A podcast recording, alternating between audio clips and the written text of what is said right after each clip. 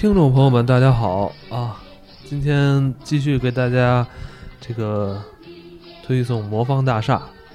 呃，咱们《魔方大厦》分为上下两集、两期节目啊，分别推送。嗯，咱们在上一期啊，金花跟蛋挞给大家挑着讲述了这个《魔方大厦》其中的几个独立的故事啊，也是在它主线之内的，应该不能算完全独立啊。是它在主线里边，我们的主人公，呃，小莱克，呃，经历的种种冒险，他们是挑出了几集跟大家进行这个讲述。那在今天的节目里边啊，咱们继续就《魔方大厦》这部作品继续跟大家说说里边的故事。呃，但在今天节目开始前啊，我觉得还是跟大家介绍一下咱们这个《魔方大厦》的主线剧情吧。我觉得，呃，没有看过这部作品的话，嗯，可能很多朋友还对这个主线故事不是特别熟悉。嗯，《魔方大厦》它是讲述了主人公莱克因为这个，呃。魔方打乱之后拼不回去啊，于是一怒而下就把魔方摔在了地上。然而呢，魔方却突然的变大。好奇的莱克于是就走进了这个神奇的魔方世界里边。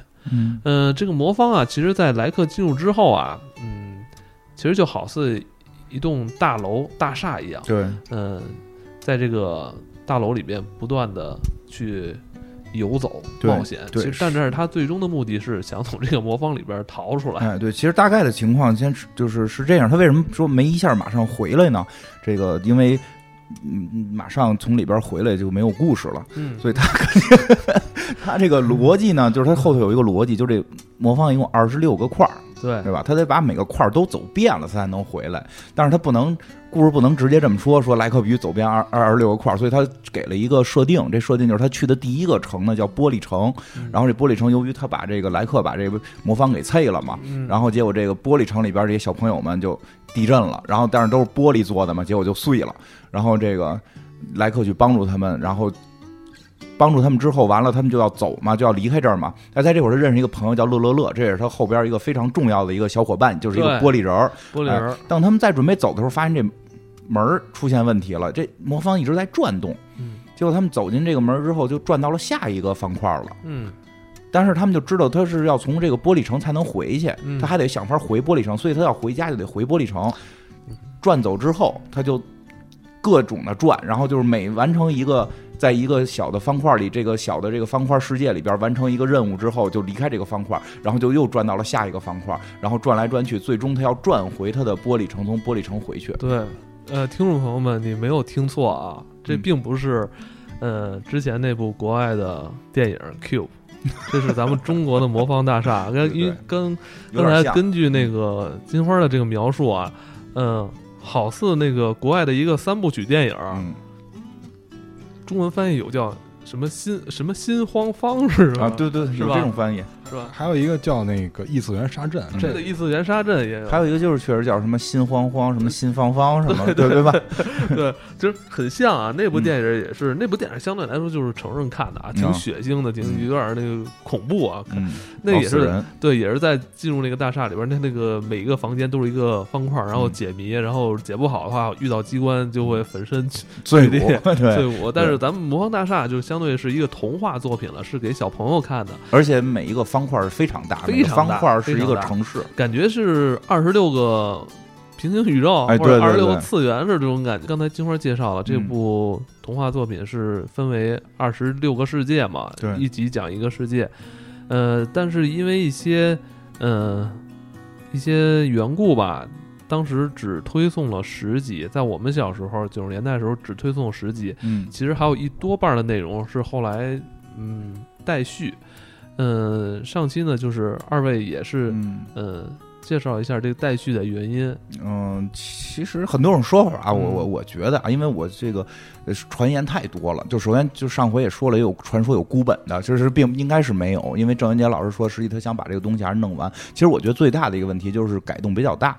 改动比较大，以至于上回我们讲的一些故事，你会发现就是把很多故事进行合并，因为这个故事你听起来是一个一个城的小故事，嗯但实际这些城有一个大主线在穿，就是并这个故事并不是像我们讲的讲完二十六个世界他就回去了。对，而他最后如何回去的，是跟这个前头的很多故事又是有联系的。就是嗯一一般，就是我们会看到后半程的时候，就会说突然一下就很激动了，就是呃在这个世界里发现了别的世界的人穿跑过来了，全世界的人都开始找来客。对，对但是就就就导致这个动画后头实际上是没写完，对，因为这动画它没后边没法照着这个这个原著拍了，因为前边已经改了一些了。我觉得，甚至至我觉得郑渊洁，因为这个动画应该郑郑郑老师肯定是参与的，因为据我所知，郑就是这个郑渊洁老师所有的他的这个 IP 的东西，这个皮皮鲁宇宙的任何东西，如果说要影视化也好，或者说什么什么化也好，这个商业化也好，都是必须经过他，而且他必须好像还要有就是很大的参与性。哎呦，那赶紧的吧，但是可能是实际上据说没有后来，是因为很多这方面郑老师岁数也不小了，赶紧在这有生之年啊，把他给弄完。都都赶紧把他给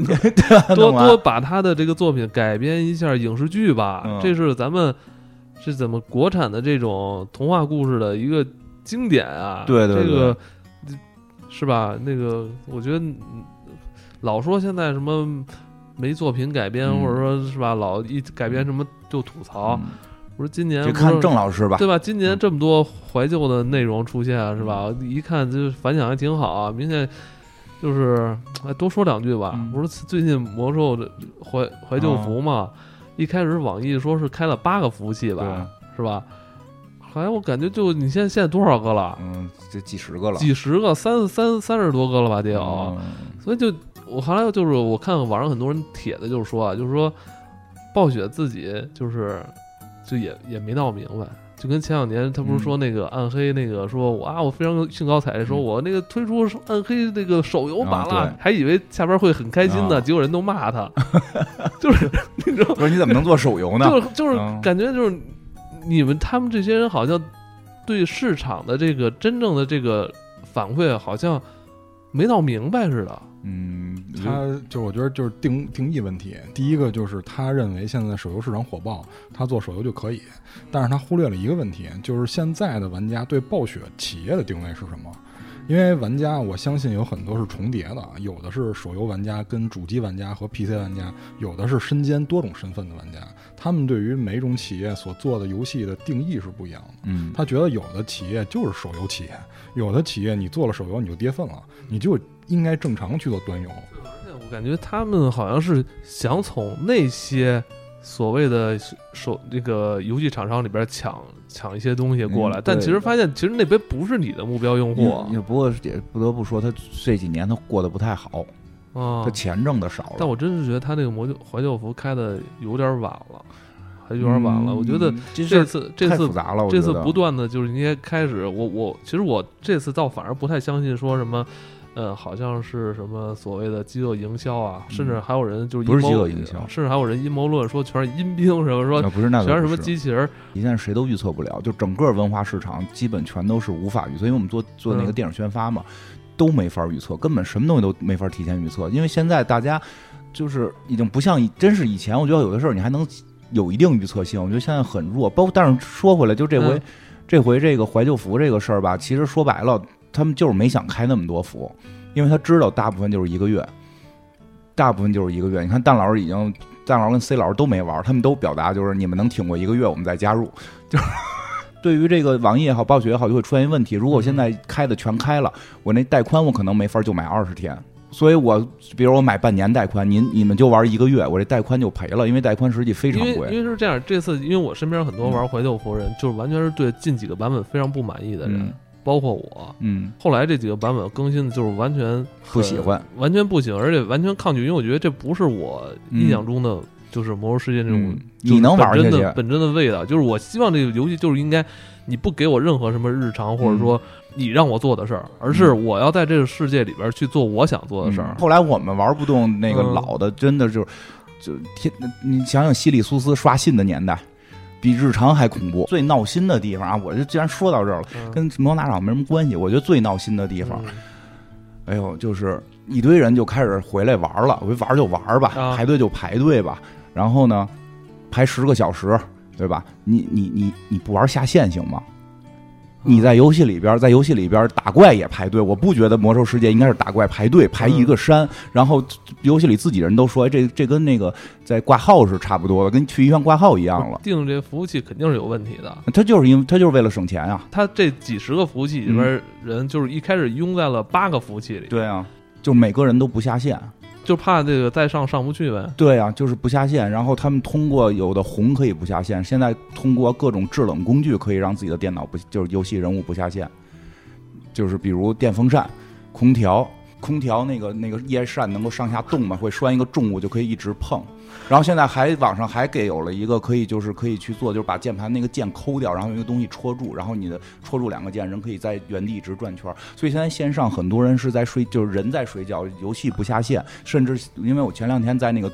人特别多的服嘛，夜里边三四点钟我上去看，都是排一万人。对，所以我就认为，如果这服务器人太多的话，就别在这服玩了。是后来就换，因为在现在所有服务都堵，就是因为大家不下线。很多人就跟我说，要不然咱们去那个那个就是叫 RP 服吧。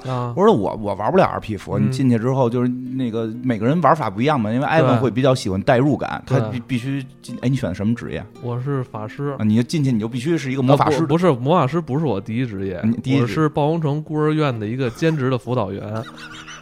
那个太代入了，我我身边的朋友就是有时候会把一些 呃剩余的毛料寄给我，我会告诉他，我会把这些剩余毛料就是捐给包工城孤儿院这些孩子们。对你太代入了，因为现在的因为天下不太太平，你走过了湖畔镇、夜色镇之后，你会发现这个世界不仅仅只有部落，还有即将到来的天灾军团。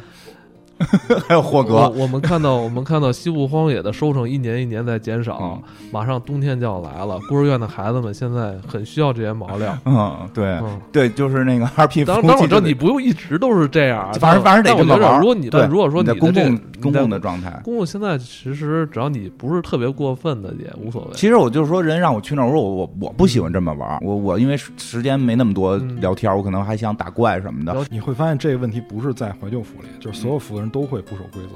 为什么？就是原因很简单，其实人没有变。因为在最开始的时候，我是上大学的时候，公厕就开始加入了，那会儿也是排队。但是我们很多人为了就是抢那个级数，也会拿牙签卡住空格键这种事儿，这是很正常的。嗯。但是有一个问题，就是现在来怀旧服的人是各个版本积累下来的人，也是各个版本逐渐 AFK 的人。我我跟你讲一个更关键的问题，你那会儿是点儿卡。我我明白那意思，但就是说。但就是说什么呢？就是有的人不是从六十级开始的，他只是想体验一下六十级什么感觉。他是后边开始的。那些快餐时代加入人，他不会考虑那么多的，他甚至于不懂 RP 什么意思。我觉得这事儿吧，也没有那么重。像你刚才提到，就是 RP 是不是一定要那样？其实也不必须。但是就是那堆有生，就是有下流名字的人进入的时候，你的你的环境一定是被破坏了。我我就会让你。出戏，对，谴责他们，我特别强烈的谴责。不不，我觉得也不不不，我不好。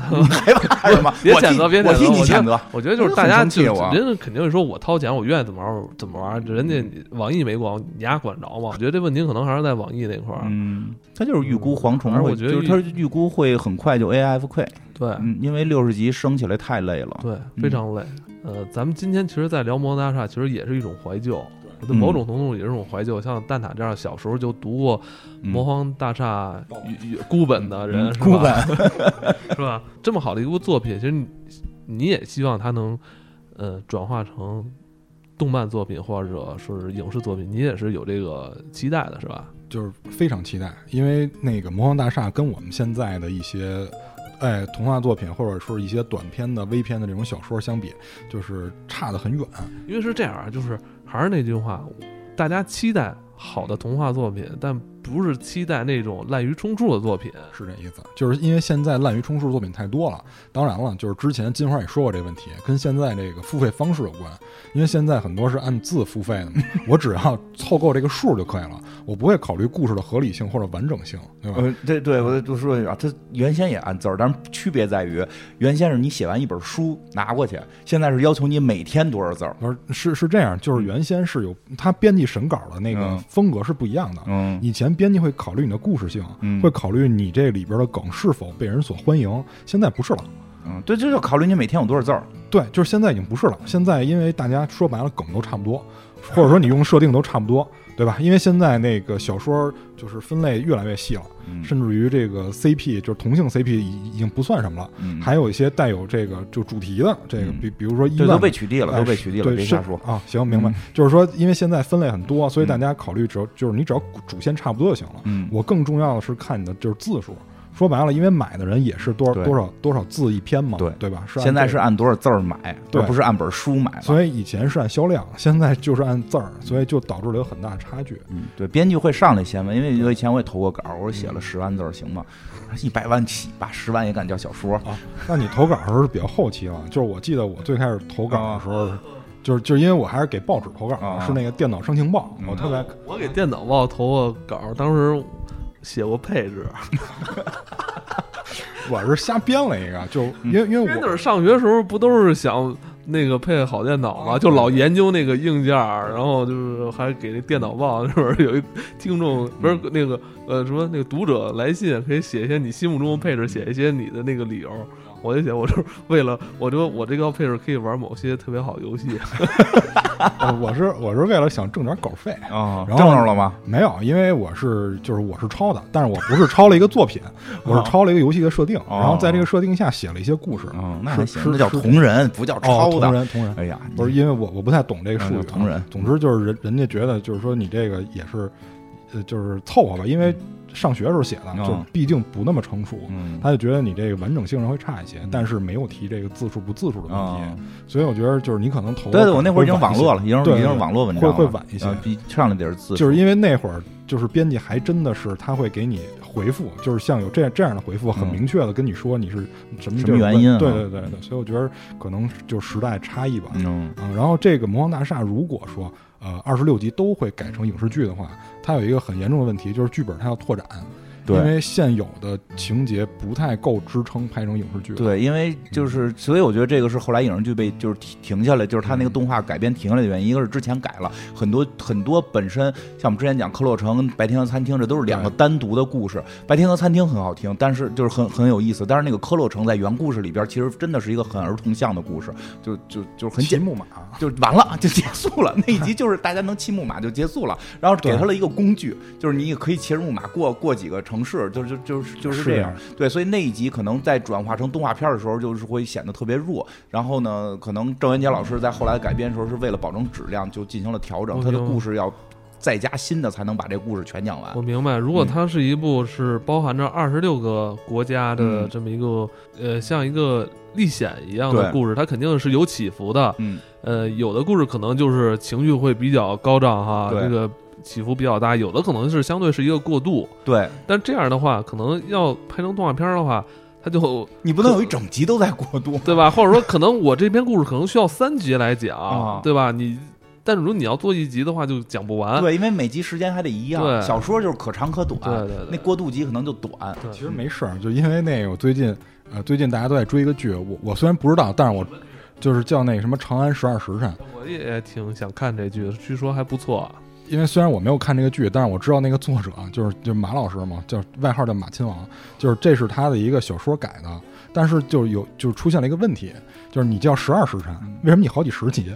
啊，我就是双倍嘛，就是不是就是说大家给给的多，对，就是说大家觉得，比如说你你十二时辰，你十二时辰实际上是二十四小时嘛，这不是有点像美剧二十四小时啊，那对，个是就是一它它是演一整天的事儿。对，但就是说时辰实际上是一个时辰俩小时嘛，对吧？就因为你的剧本身就是将近一小时一集嘛，那也就是说大家认为你二十四集是很合理的，因为你这样的话你跟正常的时间是能对上的，你一集就当一小时，一集就播一小时的事儿，这样的话二十四集是十二时辰，但不是啊，好像说四十多集呢，对，四十八集他翻倍了，多给呗。对，就十二时辰多给你，你还不乐意吗？多让你多看看。对，但我我想说多，多看两集，我们这个会员又能多充一个季度的了。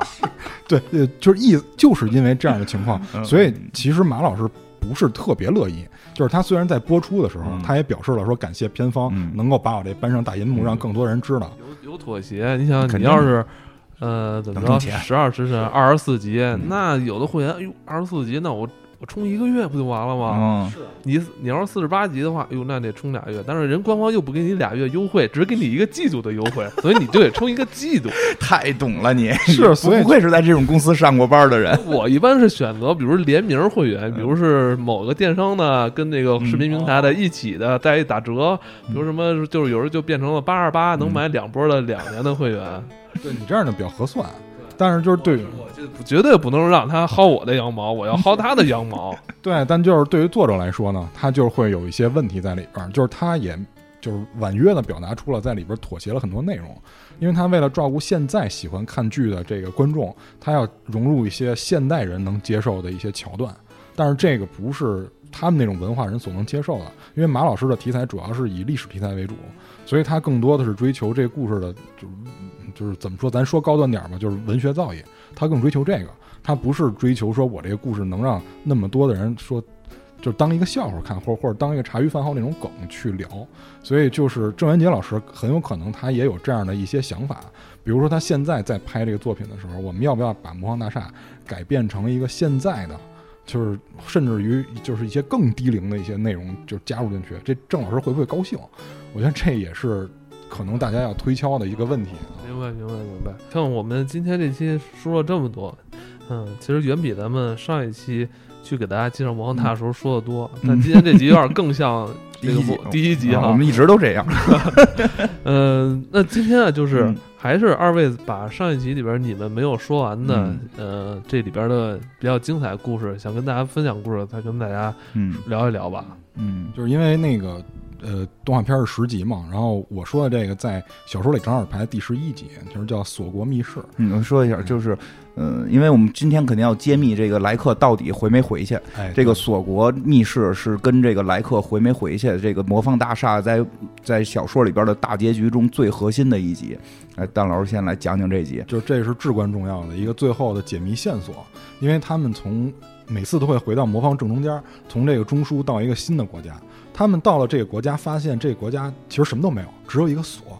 这个锁用用原话来说是顶天立地这么高大的一个建筑，那我觉得比这哈哈利法塔这种的肯定是要高很多的。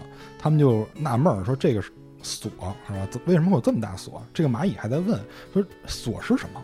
就蚂蚁是莱克的一个女性的这个队友队友，她是一个女性大蚂蚁，而且非常喜欢莱克，叫小格鲁，对，还能变身，还能变身成蚂蚁形态跟人形态。挺厉害，变身形态。对，但是我们会发现，这个国与国之间是完全没有交流的，因为蚂蚁竟然问，就是就是我们在我们这个世界里有这么大一个锁的国家，他竟然不知道锁是干什么的。嗯，对，因为这个蚂蚁的特点是什么都不知道。对对，蚂蚁真是什么都不知道，它没出去过。嗯攀爬和劲儿大，对，这国与国之间都是不交流的。后来他才慢慢开始、嗯对对对，啊。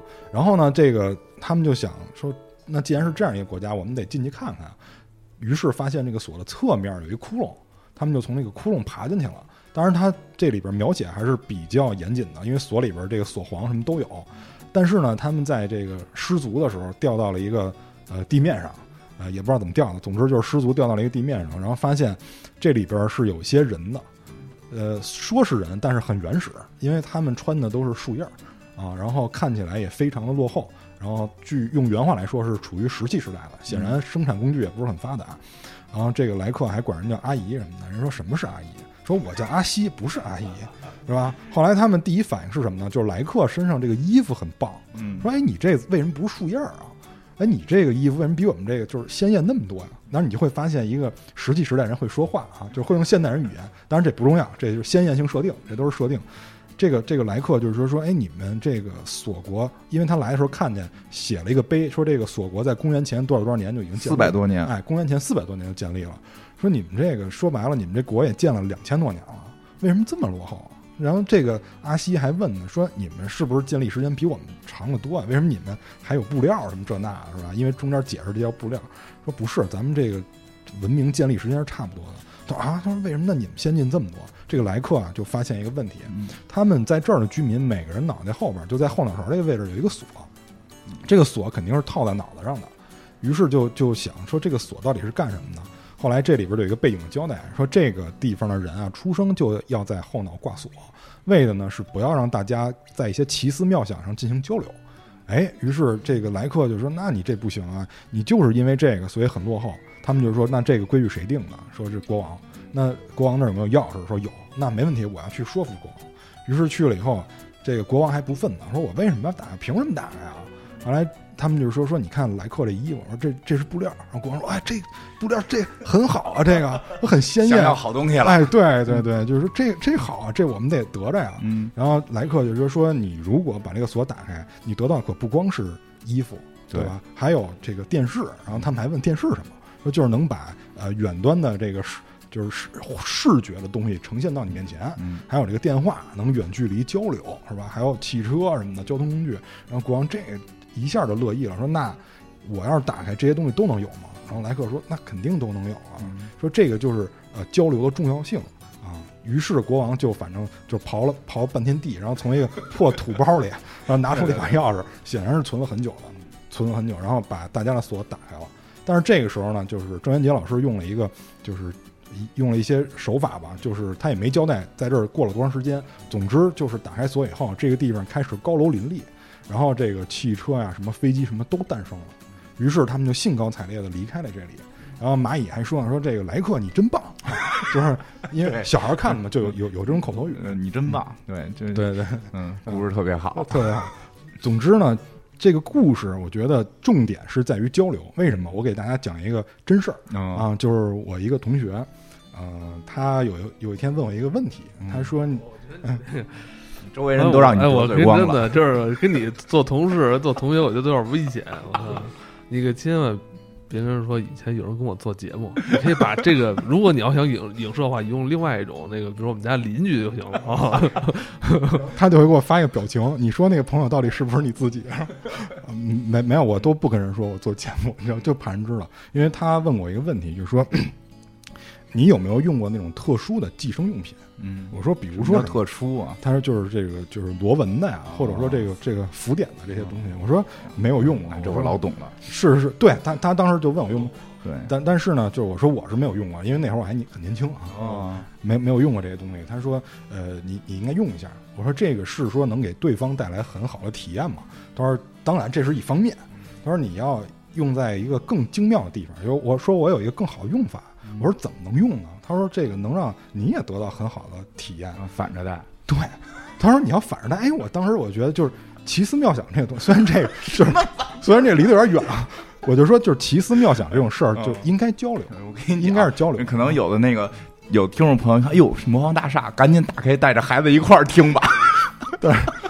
这这块就这块就不要听，没关系，没关系。因为那个我我觉得交流为什么重要？比如说，咱就说正经的啊，比如说这个瓦特，他改良了蒸汽机，就是之前的蒸汽机显然是不太适合广泛去使用的。嗯。但是它改良完蒸汽机以后，我相信如果大家不去交流的话，它有很多的生就是实际的这种生产是不太可能实现。对。比如像在火车上的应用，比如说在纺织上的这些应用，显然也是由于很多这种思想上的碰撞才产生的，并不是说你光自己想一东西，啪，我自己我就弄去了这。不太可能，嗯，交流确实特别重要。这个真的锁国这个故事，就就是诞生的这个故事诞生的比较早嘛。说一下，真是就是咱们那个正式改革开放刚开始的那个时代，就是很多人还都可能对这个事儿，这当时也不是不是很确定。但是现在现在事实证明，我们这个改革开放这个四四十年吧，去年是四十年吧，这个这个这个成果。今年是四年，反正就是这个咱们改革开放四四十多年了，这个成果斐然。真的是这个，我觉得非常非常的这个这个伟大，确实是也感谢小平同志，好以及其他咱们中国的各种领导人，各位领导，因为没有说做出这个变化选择的话，那咱们今天也不可能就坐在这儿，对对对，是吧？对，而且就是你想想，其实其实咱们在之前这个封建社会清朝的时候。其实就是所谓的闭关锁国嘛，对吧？然后这个这个咱们这么强大的这个这个国家，后来就被外国人给欺负了嘛，就是因为那会儿这个这个封建社会的这个思想太封建，嗯，太封建。幸亏我们把他们给打倒了，所以真的真的，我就是我是我一直这个这个态度，打倒他们太正确了。这个这个，但是就是但是说到这儿呢，我突然就是想起来，这个不光是一个交流的问题，这交流是肯定是交流，但是呢，这事儿啊后头。你得，你还是得脑子里有东西。你锁国里那帮人呢，还挺不错的。他们把这个锁打开了呀，他们就真有想法了。哎，我就看后来我又看这个又看这个故事的时候啊，我突然脑子里就是想象出了这个，就是不是要想象出了，就就突然有一个人出现在我的这个脑海当中，就是这个之前的一位这个老先生叫辜鸿铭。就是这个这位老先生，我记得是在这个好像是《建国大业》里边是这个刘是不是《建国大业》记不清，刘佩琦老师演的这个辜鸿铭先生，这人是挺神的一个人。之前之前有时候最早就是学就是学习学到这儿的时候，觉得哎这个老先生有有点古怪，是有点落后。但是后来后来，尤其是刘佩琦老师演过他之后，觉得哎这老先生有两下子。我大概说一下，他就是这个这个，其实他是个留洋的先生，就是在明就是在这个。呃，清朝刚结束之后，他是一个留洋的这么一个先生，其实从小都受到的是西方的一些思想教育，然后好像在这个什么，他号称是这个西洋学的学的习，什么什么东洋出的生，类似于这种啊，娶什么南南洋的媳妇儿什么这种。然后呢，他后来呢，就是回到中国教当老师之后呢，哎，那会儿大家都把辫子绞了，他本身就没辫子，他出去留学就没辫子，他回来之后他居然续辫子。啊，然后去大哎，去大学里教课，那当时都是什么？这个就是那会儿的那些这个这个青年们，就是觉得你这个怎么往后走，开倒车呀？而且他教的什么？他留辫子不是教儒学，据说教的是这个英国什么比较文学，就是就是就是最先进的英语，就是就是英都不是简单的教英语，是教英国文学。哎，他后来就是至少是在那个电影里边，这个刘佩琦老师演的说那么一句话，就是说你看我这辫子，你们都觉得可乐，对吧？我跟你们讲，你看你们都剪了吗？嗯，你们这叫头上的辫子好剪，你们心里的辫子难剪。对，呃，这句话就是突然明白，他拿着辫子是有点逗你的这种感觉。就是好多时候都是这样，就这个辫子已经只是一个符号。对，就是这个这个锁国这故事里边，其实郑渊洁老师是用一个明确的锁代表了，说我们锁住了交流，我们锁住了思想，然后我们这个这个把它打开了，但实际上。我们现在很多很现在也有些人脑子这后头没挂着锁，你心里的锁开没开，对吧？就因为真的最近有一个这个 A A I 的这么一个大会。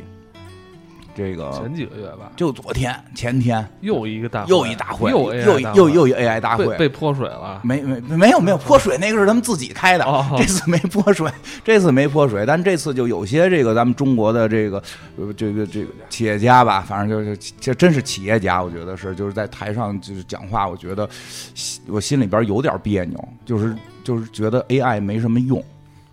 就不是大哥，人不是给你讲的，甭管给谁讲的吧，咱就说这事儿啊，就是说是觉得 AI 没什么用，我觉得眼光还得望望远看，还还是得望远看，不能你上来现在就觉得这事儿未来，我现在看不到，未来就没用。而且这是多说一句，说到 AI 了，现在尤其这两天又出现了一个软件，换脸吧，啊，这个早就有了。什么软件？这个软件现在被被被普及化了，就是换脸软件，换脸 AI。就是我们不能说简单的觉得啊，我们现在想不到，我们就不想了。你必须得想到未来。现在这件事出了，其实问题特别严重啊。怎么了？问题就就是你的脸如果被扫，首先它那里边好像合约，就是它不是会选一个同意的你的那个那个就是隐私条款，隐私条款嘛？隐私条款里就是你用了之后，你的脸的所有的作品全部都归那家公司了。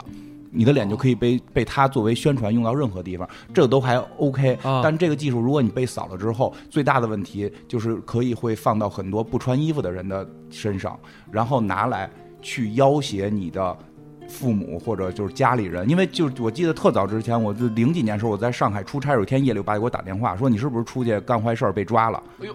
我说没有啊，这都知道。我说我跟屋里睡觉呢，你当时都出汗了，没出汗。我说我跟屋里睡觉呢。他说我收一短信，说的就明明白白的，就就是这怎怎么着，你儿子怎么着，让我现在赶紧打钱捞你什么的。就这种骗局一直存在，但是如果这个技术诞生了之后，就会更可怕的被应用到这上边。我特别不赞成你这说法，嗯，就是你一个技术如果因为它的负面不去发展它。那人的人性都进步不了，不，就是不是这样，就是你要思考到它会出现这个问题。我明白你意思，但就是说，我们并不阻止这个技术的发展，但是你必须在这个技术没发展之前，你先要思考到，你先要想到可能会这样。我明白你意思了，那我那我明白吧？那我明白了。然后你怎么去在其他方面，道德也好，法律也好，去去把它给给保护住？对，但是不可能，就是我明确告诉你不可能，因为人这个东西。说白了，有前瞻性的人只是一部分，他没有办法做到让所有人普遍的去对达到这个层次。所以，其实这我觉得，就锁国故事，其实真的就是会让我们讲，我们需要太多的人去放开这个对内心的那把锁。因为就是试错才是人类发展到今天的一个重要的基础。嗯呃，我们就是发展到今天跌了多少次跟头已经数不清了。嗯，反反正但但是不嗯跌跟头，呃，人性是不会发展到现在这对。一这些东西一定会发展，你挡不住。但是呢，你发展就是就是要有前瞻性，你要你要思考，然后你你需要打开心里的锁去想这件事。呃我我给你举个例子，嗯就是你说这事儿之前就有人做过实验，嗯就是因为在一些西方国家，他们是信教的，嗯尤其是像这个基督教或者天主教，他们都信这个，所以他们信有上帝，也信有一些呃恶魔这种东西存在。嗯、他们也相信人是有灵魂的，因为二元论嘛，他们相信这些。那有人做过实验，就是跟你说的这个是一模一样的，嗯因为它这个重点的问题是出在这个隐私条款上，嗯这是最重点的问题。因为如果没有这条，我们是可以起诉他的，对啊对吧？但是有这条，你无话可说。嗯啊、吃哑巴亏，他们就做了这样一个实验，嗯在有一些这个资资讯类的网站上，嗯，就是那那会儿啊，就是很早期的一个实验了，就是早了得有十几年前了。那会儿资讯网站还是比较流行的一种主流媒体，呃，很多人呢都会看这些资讯类的媒体。但是如果你在看的时候，他们在这个上面，就是在你注册的时候加了一个条款，嗯、这是跟网站都商量好的，就是如果在那个条款的最后一条写的是，如果你同意了这条，你会愿意，你愿意把你的灵魂出卖给魔鬼，就是对于没有人看。对对于信教的人来说，这是非常可怕的一点，但是没有人看。对，我觉得就是由于科技对人带来的这种侵犯，实际上我觉得最让大家应该注意的是对于条款上的阅读，嗯对，包括现在就是因为我我长期租房嘛，嗯我现在就是租房，我基本上是每次的条款我都会看得很仔细，嗯我啊我会避免它由于某一次会给我改掉，我不是说因为我在你这儿租的时间久了你就不改对，每回都有可能会我变。对，所以我每回都会去看，嗯包括我以前同事，就是他在跟甲方去聊合同的时候，其实就前后就一天，嗯。就是没有问题，对方也答应了。第二天返回来的时候，合同是改的，他没有看。我多次提醒他，就是我说岁数大的人为什么会。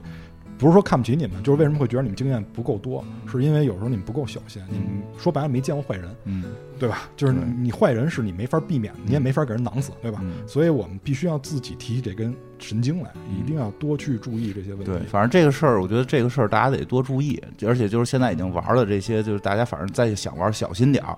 然后再就说回来说，其实这些事儿怎么避免，你还是得在这事儿，其实这个技术早出现了，哎，对，这技术早出现了，我们。就是应用在你说的那对这个技术是早就出现的，我们应该在那会儿就已经预就应该去去放开你心里的锁，去想这件事儿往下发展怎么想。我觉得这这个锁就是在锁住很多人的往下进一步的想法。就是就就是思路要要多一些思路，你对对对别老按以前规矩办事。，对对对对，就是这个意思。其实你看锁国那个，就是人家也活着呢，嗯，但是穿着叶子就 而且他们在后面的故事也确实把他们技术应用了。啊、就是好像应用的出了点问题。呃，对，虽然是出了点问题，但是就是最起码他让这些国与国之间有了啊对建立了一些对，那关系最后嘛。但是我觉得那个故事也挺完，一会儿你你再讲。好，没问题。一会儿你再讲一下那个故事，对，那个因为是结尾了嘛。对。然后其实这个锁国这个故事非常的重要，而且我觉得非常适合当时的时代。我们真的需要放开心里的，打开心里的这个锁，不光是身上的锁，还有心里的锁。对对对然后呢，在这个 对，不是解放天，就是多想，你还是得多想，你得多多多去想这些事儿。是我来路上我还想呢，我要在锁国，我就让人揍死了。对，其实就是这意思。其实那个往下更可怕的就在这儿，就是你想了反而可能出问题，人家笑话你。但是就是说他们还好，就是说这个大家都锁要么是童话呢，嗯就是还好，他们见着来客没给他揍死，就还说哎你这布料挺好的呀，啊这比我们这穿树叶可强多了。嗯，真的，对，哎，我说一一会儿你讲讲那故事，咱们再接着聊锁国这个这个事儿，它跟这还是有关系。我来中间再讲一个别的故事，我觉得也挺有意思，因为跟锁国这我觉得特像，就是这个面具国的故事。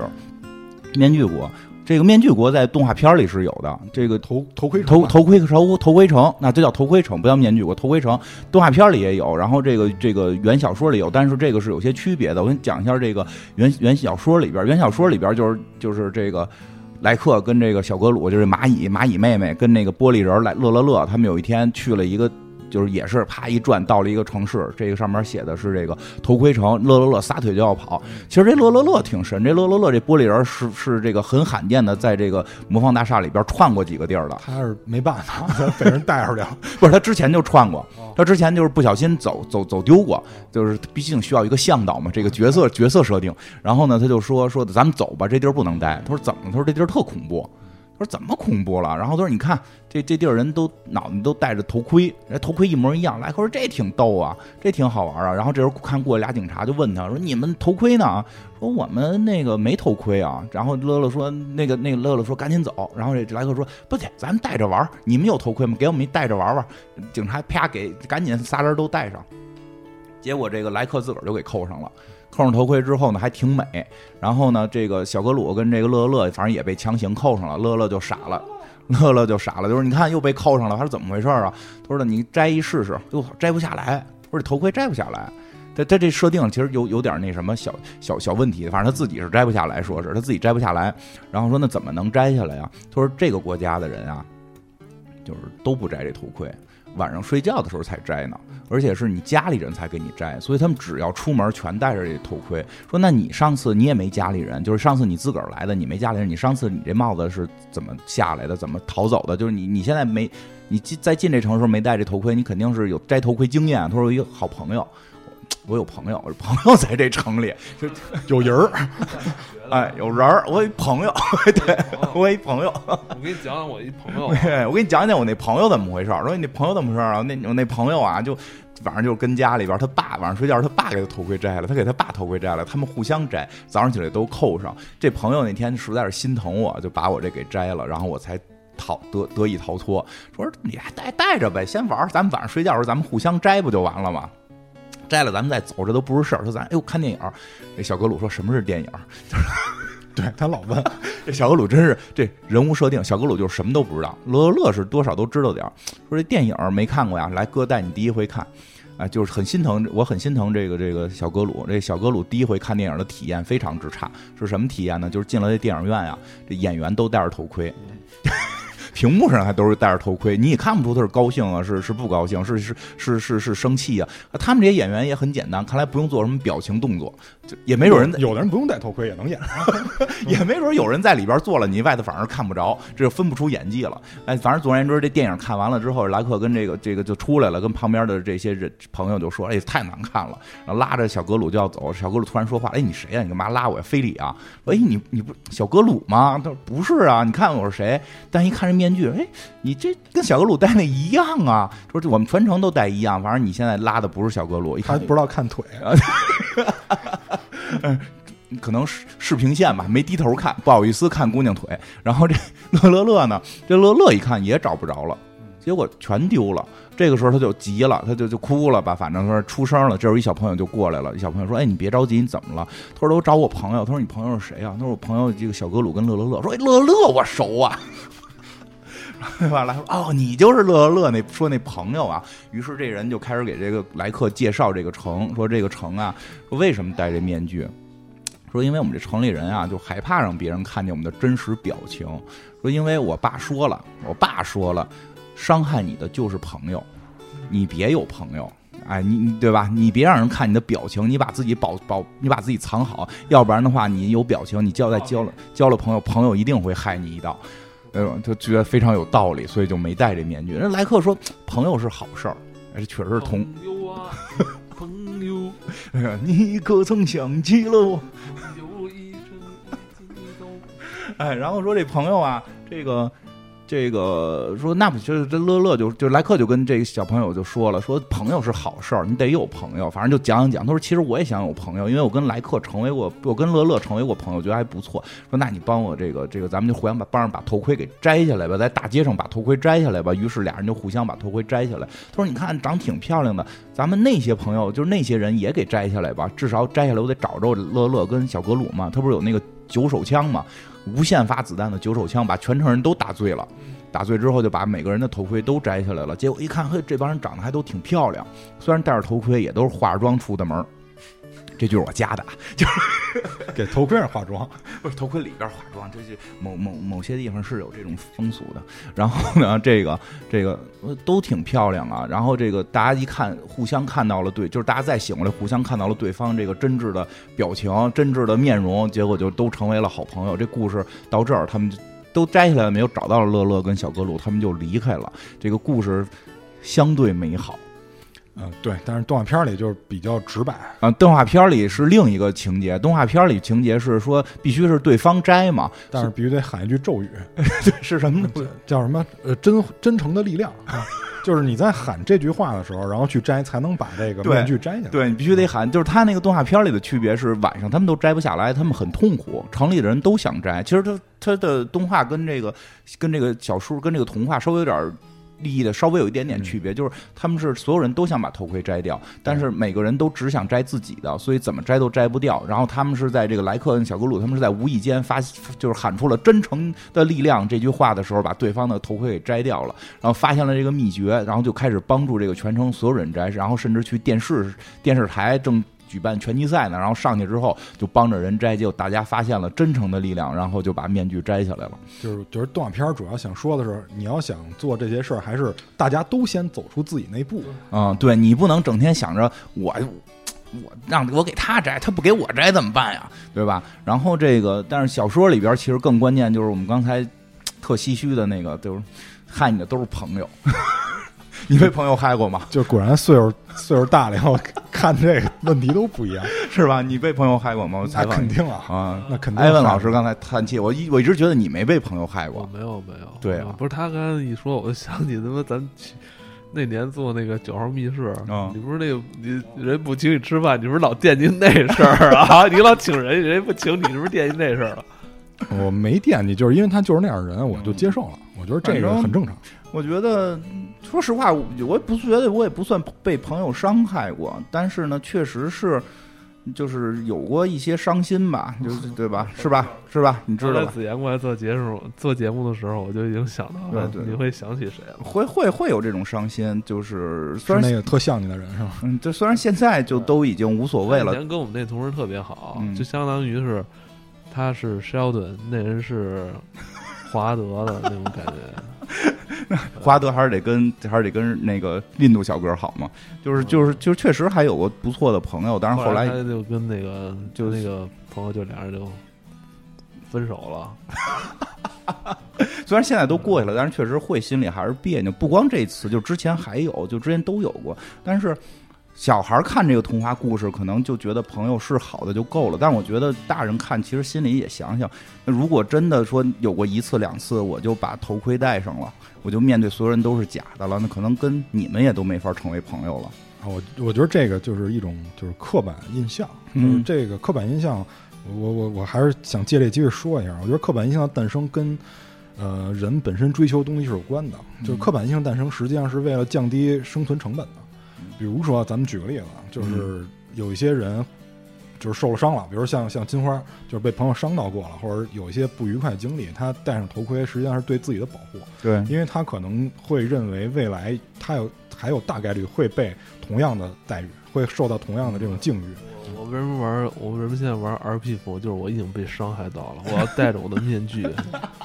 所以就是很多，所以就是很多人说对某些人种或者怎么样有歧视，这就是刻板刻板印象嘛。是为了省事儿。对，但是刻板印象真的是为了这个，就包括相信也是一种刻板力量。其实他说的真诚也是也是刻板印象，嗯就是比如说爱因斯坦说的话，咱举个例子啊嗯，这这比较狭义啊嗯。比如爱因斯坦说的话，我们普遍会认为它是带有科学性的，嗯，这就是一种刻板印象。对即使他说的话是哲学，对，就是就是不管他是有有有什么学的，就是这个人的定位实际上是会给你刻板印象。对你比如说，他说上帝不掷骰子，你看这证明了他承认有上帝。就是说，就是说，如果说我们不信爱因斯坦，会变成什么？爱因斯坦说的每一句话，我们必须要从一加一等于二开始论证。嗯就是这个是非常费劲的。就是人活到，就是人的科技进步，实际上是建立在刻板印象基础上的。对，所所以就是说，像这个，就是就是像这个面具城或者叫头盔城，他们所做这件事儿，实际上就是对“朋友”这个词有了刻板印象。对，他们认为朋友是有可能伤害到你的，而且他大概率会被伤害到，嗯所以才有这样的情况。对，但是嗯真真是就是说回来，别也，我觉得就是不能用“伤害”这个词儿，互相伤害，就是我肯定的对，互相伤害。你就想想，我也让他，我也让他不开心了，对吧？虽然可能就是只是。程度的多少问题，这东西也不能去衡量。这就是朋友之间可能就是缘分尽了，就是发生了别发发生了一些事儿。但是我觉得蛋挞说得特对，这是出了这个事儿之后，说太重了。出了出了这些事儿之后，突然就变成了朋友，就变成一个坏的刻板印象了。其实这样的话，我觉得会挡住我未来的美好的事情，对吧？就是嗯嗯，我反正我就没戴这个头盔，然后我就。对吧？就跟大家就又成又有了新的朋友，就是人还是需要朋友的，就是而且也包括就就是你像引申到刻板印象这件事儿，你太刻板印象了，其实你可能会错过很多东西。对，但就是说，呃，怎么说，这是人的一种思维方式。对，就是他大脑的构建机制就这样。但是另一方面，你也别太傻了。我明白那意思，就别谁都接受。对，你也别太傻了，因为现在不是有些情况就出现了一点，就是咱们一定要完全去刻板印象，然后之后各种的上当受骗，就不是咱们之间了，就是尤其是国外的一些现现在一些很 很奇怪的情况，也是为了刻意的去去除这个刻板印象的一些问题导致的嘛。就是这个事儿啊，就是你心里还是得怎么讲，心里得有杆秤，对吧？跟这个刘罗锅这秤似的。之间。有杆秤，哎，对，对吧？老百姓 就是你心里还是得得有一个衡量。反正我是觉得这这头回城这还挺有挺有意思。就是我我是这么处理的，就是即使那人不请我吃饭了，但是我我我做的什么呢？我不是说。所有朋友我都不见了，嗯，我主要是不会再对大家有专门见情侣吃饭的，我就是不会再对其他人有预期了，我就是知道了哦，原来朋友不一定非得他跟你有来有往，嗯嗯，对吧？就是我会对朋友的这个定义有所改变，但是朋友该相处我还会相处，嗯。啊，我我可能这个就是处理方法可能跟别人不太一样，但是但是我觉得特别有意思的，不得不说啊，就是你看咱们好像都所谓的被朋友伤害过的三件事儿，吃饭。那是学习，我是感情，就是 不是？我觉得这个 你这你这是对吃饭太执着了。人生基础没有，我也在艾文的那个事儿上被被人蒙骗过。因为之前上小学，我这比较早，我这是上小学。上小学语文课，老师要要求写作文，说大家写一个自己的名字，以这个为题目。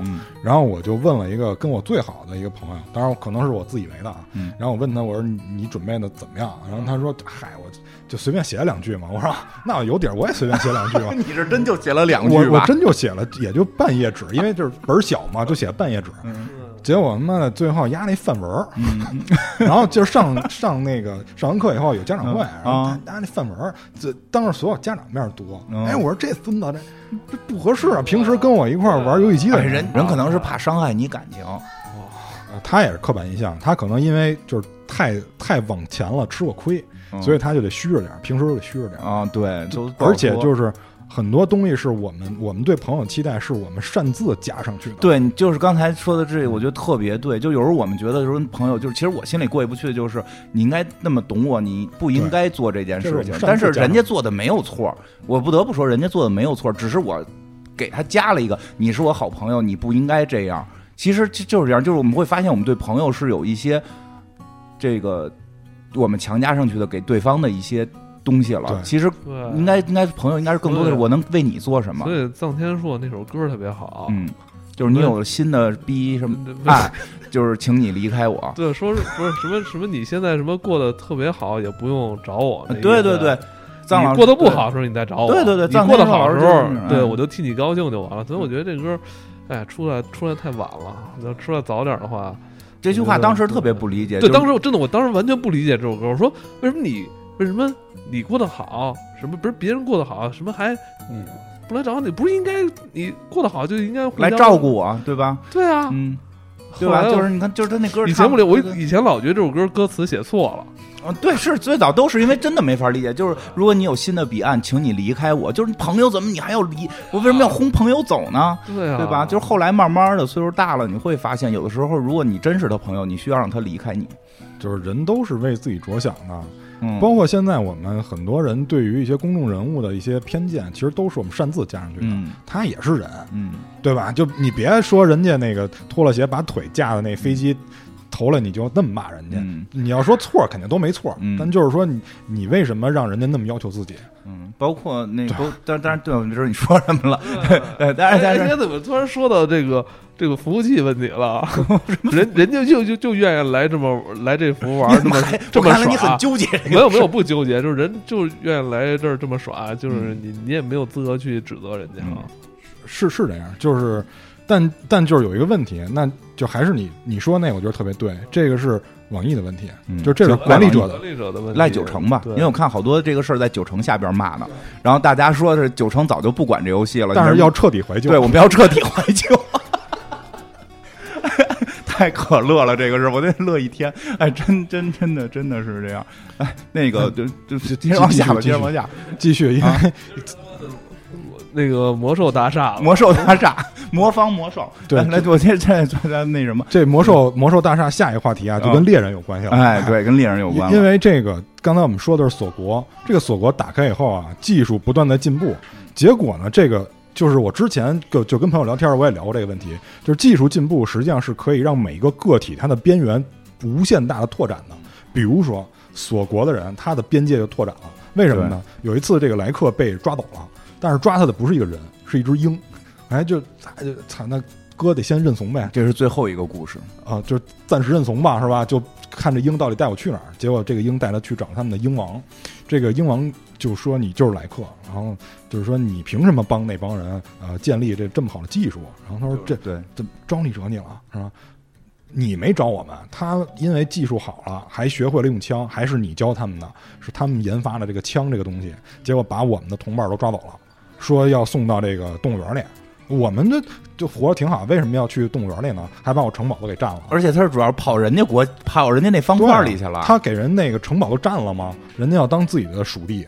后来这莱克就说啊，这怎么干这种事儿呢？是吧？怎么能干这种事儿呢？就于是这个说，那我跟他们谈判，让他把你们的这个俘虏都放掉。这个英王。哎，这时候就说到这个头盔，就是那你也不能害我，于哎，于是就给他一松子儿，就是你得把这吃了，对你不能莱克的身份去，你得带上我们英国的这个头盔。然后这个莱克一吃这松子儿，就啪变成一只鹰了，结果就往那块飞的时候，果不其然就被一只王给捕下来了。后来他们还说呢，说哎，你你你从那边来，你也是老鹰，那我们也得把你弄到这个动物园去，是吧？我说那不行，这这时候莱克没有想承认自己是莱克的身份，他是想以鹰的身份去看这些人对他到底怎么样，于是就还是假装自己是一只鹰，就说说那个是鹰王派我来跟你们谈判的，说这个你要你们要想让这个莱克就是从鹰王那儿离开，你们就得先放鹰王的人，对吧？你们得先把英国人放掉，然后咱们做人质交换。但是这里边有一个，就是那个阿西，其实听出来他是来客了，因为他里边有一些暗示听出来了。然后阿西就说说，那你们就放了他吧。然后那帮人还说他要骗咱们怎么办？我操，他们都开始怀疑老鹰，你知道吗？戴着头盔呢，就是都开始怀疑老鹰。后来这阿姨就是说说没事儿，说我相信他。其实他知道是来客嘛，就是说没事儿，我相信他，他们是不会食言的。于是他们就做了这个人质的交换。但是这个故事里面，就是莱克其实自己想了一些问题的，就是技术发达了。你看这人是不是变坏了？就是我们之前聊这个人猿星球的问题，对吧？就是猿有了智慧，猿成为了人的这种智慧以后，他们你看也就跟人一样了，对吧？但是我我我我怎么说呢？我还是说一个就跟刻板偏见相关的问题。呃，这按说应该不叫刻板偏见。你把先讲完这故事啊，就是最后就是他们交换了啊，不是后边对对，假如我记记着，后来交换完了之后，这个莱克就现了真身了，现了真身就跟这反正就跟锁国说，就是你们怎么能干这种事儿呢？对吧？那锁国那意思是说，我们是反正就是你们为什么来来人家国家？我们找你来了，我们找你，那你们得一顺便逮一下嘛，对吧？说反正就教育就是你们不能这样，你们有技术，你们得行善，你知道吗？啊，你看没有？这就是 AI 要行善。这个马化腾老师这回的演讲主要就是这个，就是就是这个 AI 这这个技术，你得你得你得给他培养的很善良。但是 VIP 多少级吧？就说 人说他们现在那个 AI 已经可以打王者荣耀了，特别厉害。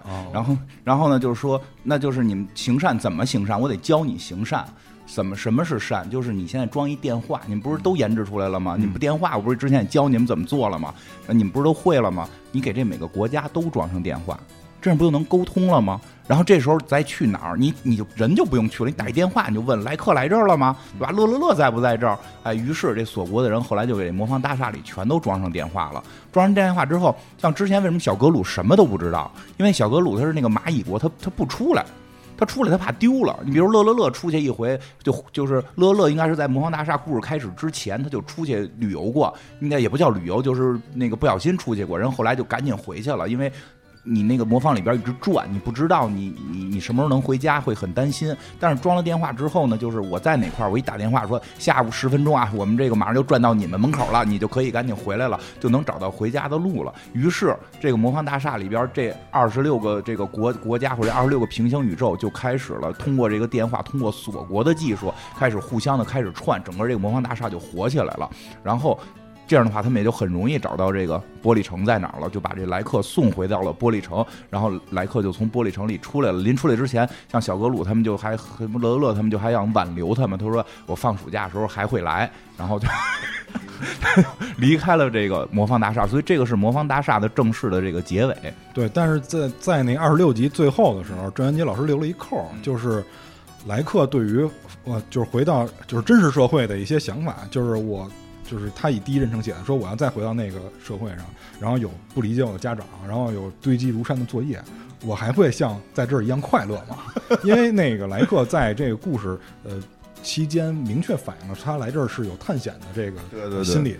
对，哎，其实你们有一集没说，哎，我还以为你们会说呢。就是一开始啊，一开始几集里边，不是说家长特别讨厌嘛，就把家长都圈起来，关关关到罐头里。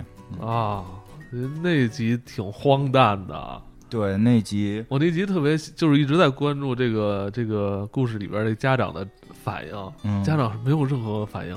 嗯，对，因为规定，因为他们比较守规则。那集挺讽刺的。嗯，留个扣吧，大家有兴趣可以有兴趣看看片儿。对，那个还比较早期的一集。对对，而且那个我觉得就是。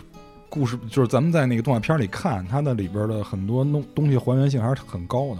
不过那个故事后来被抄了，就是被那个抄了。对，就是那阴阳魔界嘛，后来不是抄了吗？就是小孩当选，小孩当选以后 抄的我们抄的我们郑云年老师。是，后来他确实，你让小孩干这种事，确实会有一些荒诞的东西在里面。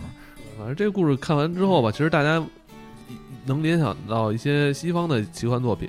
就是说《纳尼亚传奇》嘛，嗯，那那是通过衣柜柜子，对，咱这是通过魔方，嗯，嗯，你说啊，没有，我就说那个什么，包括里边有些故事，像刚才我们说那个头盔城那个，嗯，实际上就跟机器猫有集完全相反的，就是机器猫有一个叫什么心灵橡果，就是你吃了以后，你就什么秘密都藏不住，也也是问题，对吧？它是双向的，对，所以就是说这个。就是很多东西是可以互相共通的，就很多文化作品都是共通的。实际上，郑渊洁老师的作品毕竟是童话，他不能把这事儿写太惨烈啊。对对，所以就是有了，就是头盔城最后一个很美，就有些故事其实我们会看啊，作者结尾有点太美好了，就还还行吧。最后一个故事是有一个蚕在吐丝，当然跟主线没什么关系。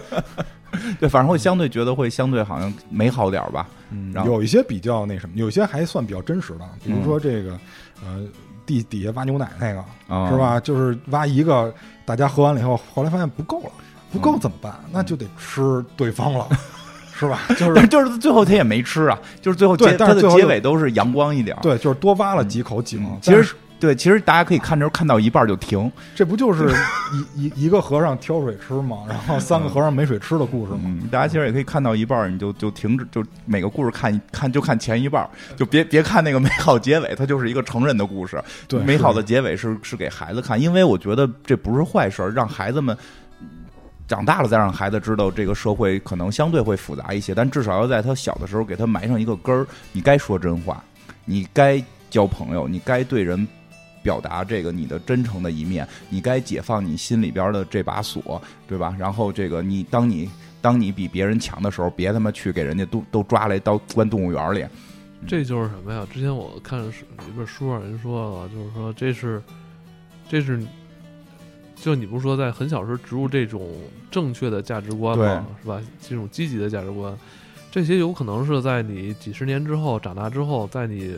呃，遇到困难、困境的时候，心里可能最后需要你能坚持的东西，就是你小时候你没有变坏，你必须要靠你儿时的那些信仰，就是其实这就是一种信仰，对，它不是宗教信仰，但是你内心要去坚守的东西。对，就像我一直在想着，男人要迎着困难去撞击，你就是来客，就是那个野比他爸说那句话嘛？啊，对，真真真的，他他非常来客，因为因为之前我们。我们也同样是我们三个人，就是在其他平台做了一期付费节目，是讲这个机器猫的《哆啦 A 梦》。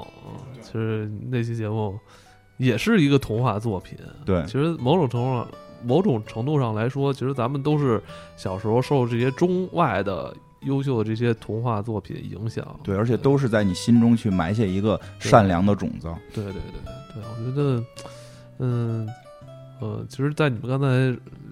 聊这些故事的时候，我也想到，其实，嗯，这全世界来说，各个国家、种族、地区其实都有这样的，呃，少年冒险的故事，对吧？小时候你你们看过《哈尔罗杰》吗？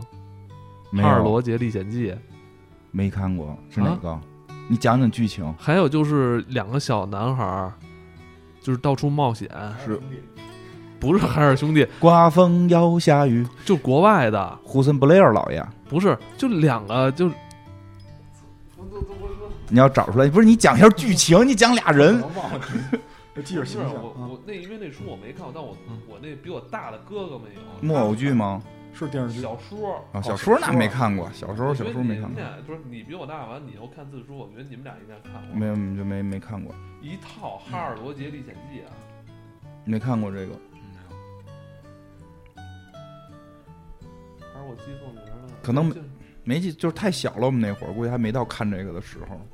你想，你比我大，那这比你大半岁，你哈尔罗，那你比我大一届嘛？就是《嗯哈尔罗杰历险记》，反正它是字数，可能是七，可能是七零后吧。就啊，应该是那大点儿会儿他们应该会看，因为我记得我小时候我邻居家哥哥他有一套《哈尔罗杰历险记应该是七零后那》，会儿对，包括后来《丁丁历险记》，你《丁看过历险记》看过，那个看过，那就是小那人小人书书那攒了很多看。哎，我跟你说，现在原版的《丁丁历险记》好像还特别贵，天价啊。人说是原版能买着又不错，魔方大厦的根本都找不到。是吧？嗯，魔方大厦还有呢，小人书。而且我印象特深，就是就是我后来重看字儿书的时候，突然小人书里看那一幕一幕的，就都都出现在大脑中我操，！就是绝对看过。记忆迷宫打开了嗯，，都看过。我我小嗯，我小时候虽然没看过这《哈尔罗杰历险记》，但是看过一别的历险记，叫什么《大鼻子皮肤历险记》，其实是那个讲了两个猫的事儿。嗯，但但就是他们画风很像猫和老鼠，嗯。就也是国外的那种漫画，嗯、就让我感觉有点像这个魔方大厦的海外版，就是他们也是经历了很多事儿，但是他讲的就是道理肯定都是正向的，嗯。嗯，就是我觉得小时候，尤其是小朋友，因为小朋友的可塑性是最强的，比成年人要强很多，所以你给他教坏了也很容易，教好了也很容易，所以就是对于呃小小孩儿的就是文化作品的选择就是挺重要的。对我真觉得你说这特别对，就小孩儿很重要，而且你不你不你不存在这问题，你 不是，但是他特别立志于研究这件事儿，对吧？但是咱们中没有唯一没孩子，但特别立志于研究怎么教育孩子的人，真的，我发现这个了。但我操，这这不会他真有啊？也没准儿。我天哪，我都是操！我觉得他的，你就一直戴着头盔呢吧？因为我觉得太摘下你的奇怪面具，他太奇怪，他没有孩子，但他每天研究这个。啊，我操！别行行，不用说，不不用不，用不用说，不用戴着戴好戴好，快把头盔戴上吧，把头盔戴上吧。。我操，懂了，懂了，懂了。但真真的是刚才说的似的，就是可能在你未来长大了某一次，你的极端情况下，你是变好变坏的那一下，就是在你儿时是不是埋下了这个种子？因为我记得之前我我讲过一个就是访谈类的节目吧，就是访谈那些就是诺贝尔奖获得者啊，就是说你们是什么经历让你们能坚持研究到现在？就是大部分的人都说小时候。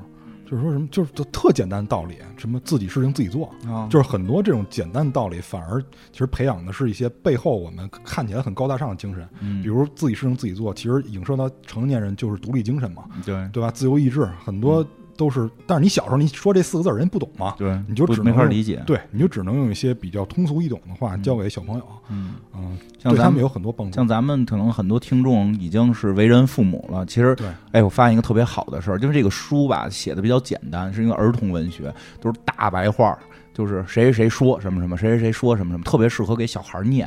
其实哄他们睡觉的时候，可以可以试着给他们念，这个现在网上也能买到。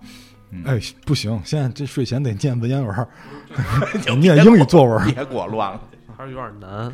怎么难啊？现在，嗯，如果孩子是三两三岁吧，嗯就是现在，嗯、可以看那个卡梅拉，嗯，卡梅拉，你家孩子看的？对，嗯卡卡梅拉还能理解，就是嗯这得在个摩纳得再大摩纳点去去去可能得是上学了，这个对对，差不多吧对。没事儿可以给他嗯念念这个，或者给他买本书让他看看这个也好。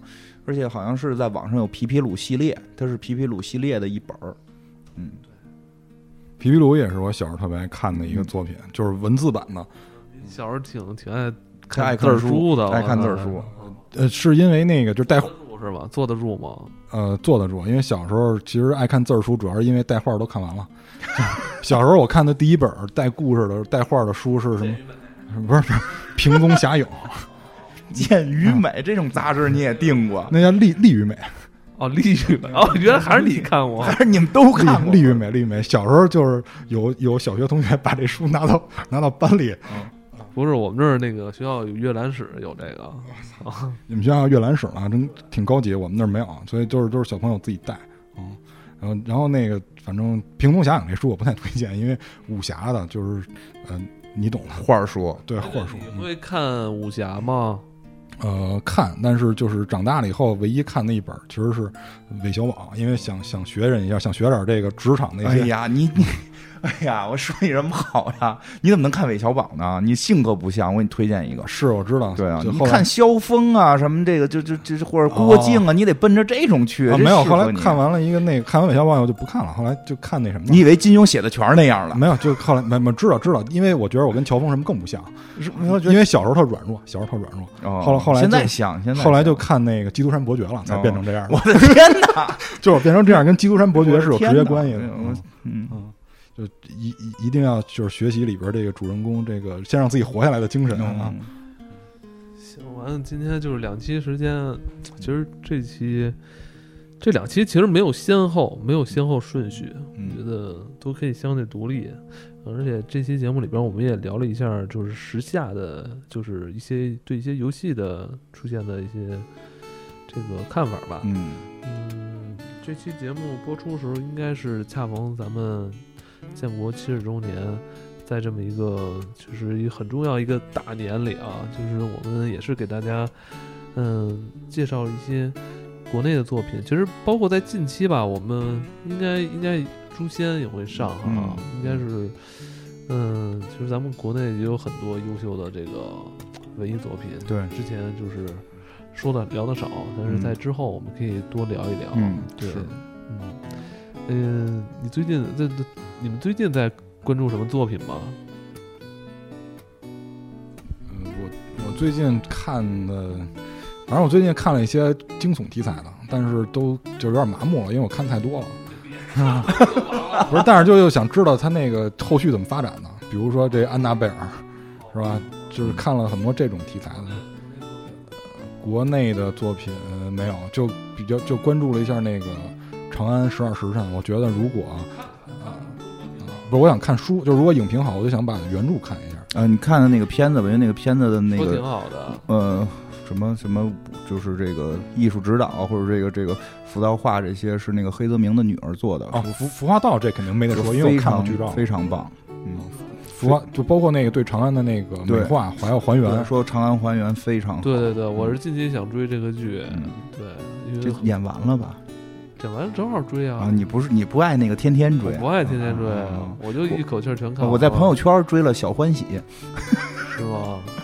主要是追国产国剧啊，嗯就是不用盯字 幕。